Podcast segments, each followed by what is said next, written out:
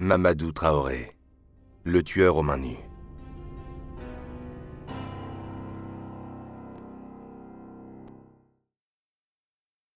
Pour le commandant, le caractère sexuel de l'agression est évident. Il n'y a aucune blessure apparente sur les jambes, le ventre et les seins, tout dénudés. Nelly Bertrand avait 40 ans. Elle vivait seule dans un immeuble, avenue d'Italie. Hôtesse d'accueil à la gare d'Austerlitz, elle embauchait à 6 heures. Elle promenait son chien tous les jours avant de partir en employant le même itinéraire. Elle a forcément croisé son assassin à ce moment-là, vers 5 heures du matin. Deux empreintes digitales sont prélevées sur la porte d'entrée de l'immeuble. Une troisième est récupérée dans l'ascenseur. Avec l'effet de lumière, le commandant aperçoit deux petits points blancs qui brillent sur la moquette murale. Il s'agit de gouttelettes de salive. La scientifique découpe le morceau et l'envoie au laboratoire pour analyse. Il faudra un mois et demi pour obtenir le résultat. C'est bien de la salive humaine et l'ADN a pu être isolé. Le fichier national des empreintes génétiques n'existe pas encore et ne peut donc permettre d'identifier le coupable pour l'instant. Le prélèvement pourra en revanche être comparé à d'autres si la police trouve un suspect par la suite. Le profil du tueur est établi. Il s'agit d'une personne capable d'une violence extrême. Pour enfoncer le crâne à ce point, il frappe sans doute avec une batte ou une barre de fer. Le visage de Nelly est méconnaissable à la suite des coups qu'elle a reçus. Elle a été traînée de force dans le hall, puis dans l'ascenseur et les escaliers. L'agresseur est donc doté d'une force physique manifeste. Nelly a succombé à ses blessures sur le palier du dernier étage. C'est confirmé. Elle a également été victime d'attouchements sexuels. Malgré cela, l'enquête piétine.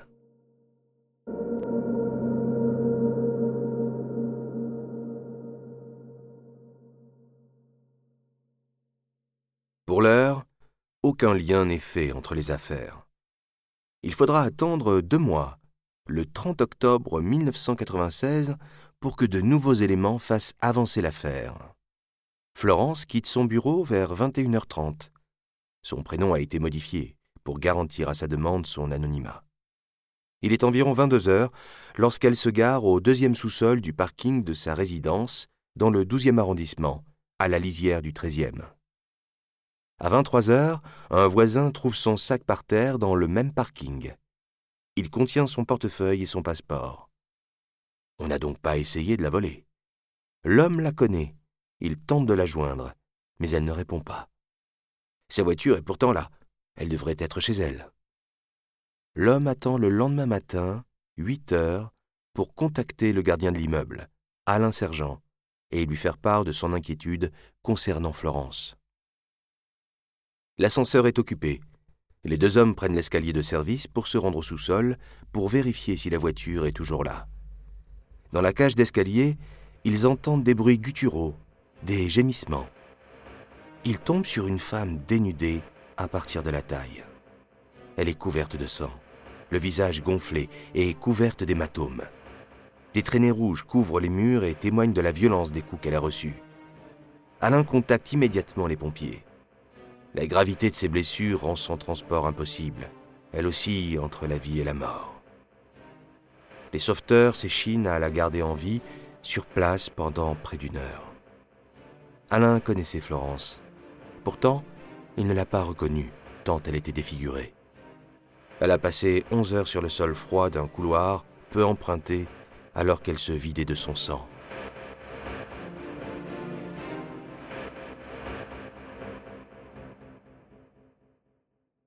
Une fois stabilisée, la victime est transportée à l'hôpital dans le coma.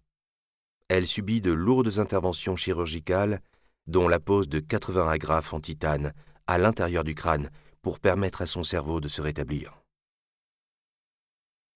Le commandant Alain Boisselier, chef de groupe de la brigade criminelle de Paris, est mis sur l'enquête.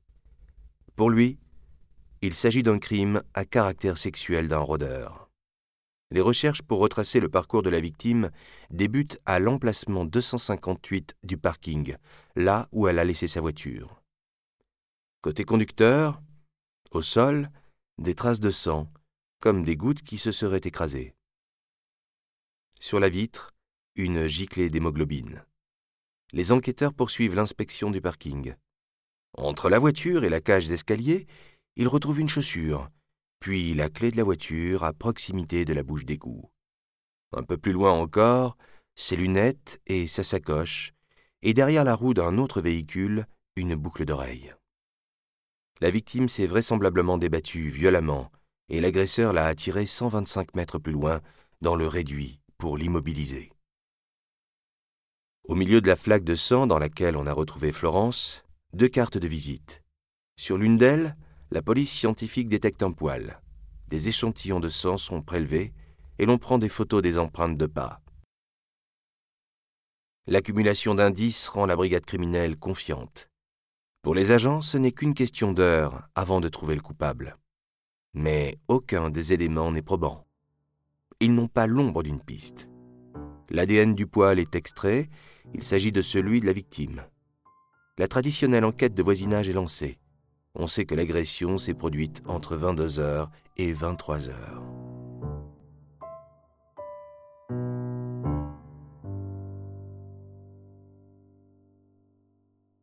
Vers 21h15, une résidente dit avoir croisé un homme louche dans le parking. Après s'être garée, Annie range des documents dans son attaché-caisse, en restant assise dans son véhicule. La lumière fonctionne par détecteur de passage et s'éteint après deux minutes sans mouvement. Annie entend des bruits de pas lourds, puis les néons s'éclairent. Elle lève la tête et aperçoit un jeune homme noir. Il l'a vu aussi et repart en courant. Annie sort de la voiture et se dirige vers l'ascenseur. Elle s'arrête juste avant et fait demi-tour sur la pointe des pieds. Derrière un pilier, elle tombe nez à nez avec lui. Il se cachait. Annie est en colère. Cela fait plusieurs fois que des véhicules sont dégradés dans le parking. Elle l'en croit responsable et l'agresse verbalement. Il ne répond rien et reste là, les bras ballants, pendant plusieurs secondes. C'est alors qu'un moteur démarre. Des phares s'approchent d'eux. Le garçon prend la fuite par la cage d'escalier en baragouinant quelque chose comme Pour qu'elle me prend celle-là Je sais pas ce qu'elle me veut. Devant les inspecteurs et connaissant désormais le destin de Florence, Annie prend conscience de sa chance. Les passagers de la voiture sont retrouvés, eux aussi confirment avoir vu le jeune homme repartir. Les trois personnes dressent chacun un portrait robot de l'individu. Le problème est que les trois images obtenues sont très différentes les unes des autres, inutilisables pour la police. La description d'Annie, qui a vu l'homme de près pendant plusieurs secondes, est pourtant précise. Le garçon est très noir de peau. Il porte un blouson aviateur avec revers en fourrure. Il mesure 1m80.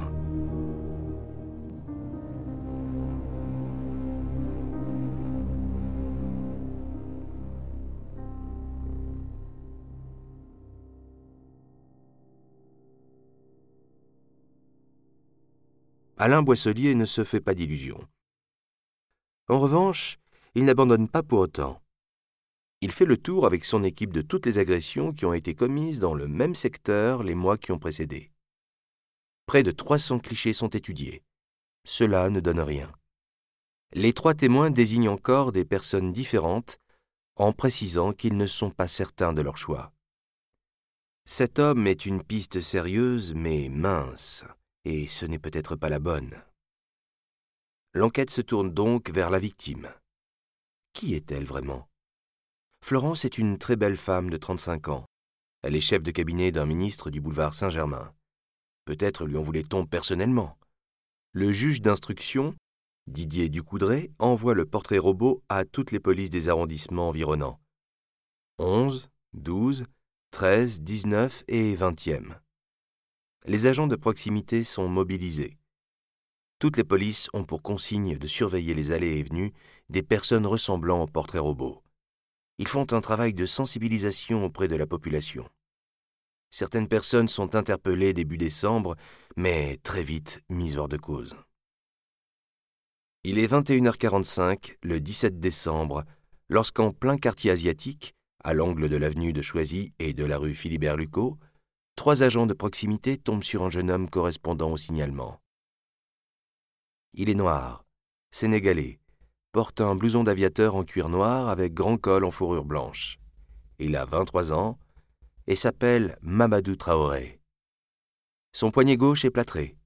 Il aurait été victime d'un accident de travail. Gardé à vue pour la nuit, il est présenté à Annie le lendemain matin derrière une vitre sans teint au quai des Orfèvres. Il est à côté de trois autres jeunes hommes noirs. Annie indique que le premier a le même regard que celui qu'elle a croisé dans le parking. Mais ce n'est pas lui. Seuls ses yeux sont identiques. Elle désigne le numéro 4. Elle est catégorique. L'homme est celui arrêté la veille par les agents. Reconnu, il est placé en salle d'interrogatoire et entendu par le commandant Boisselier.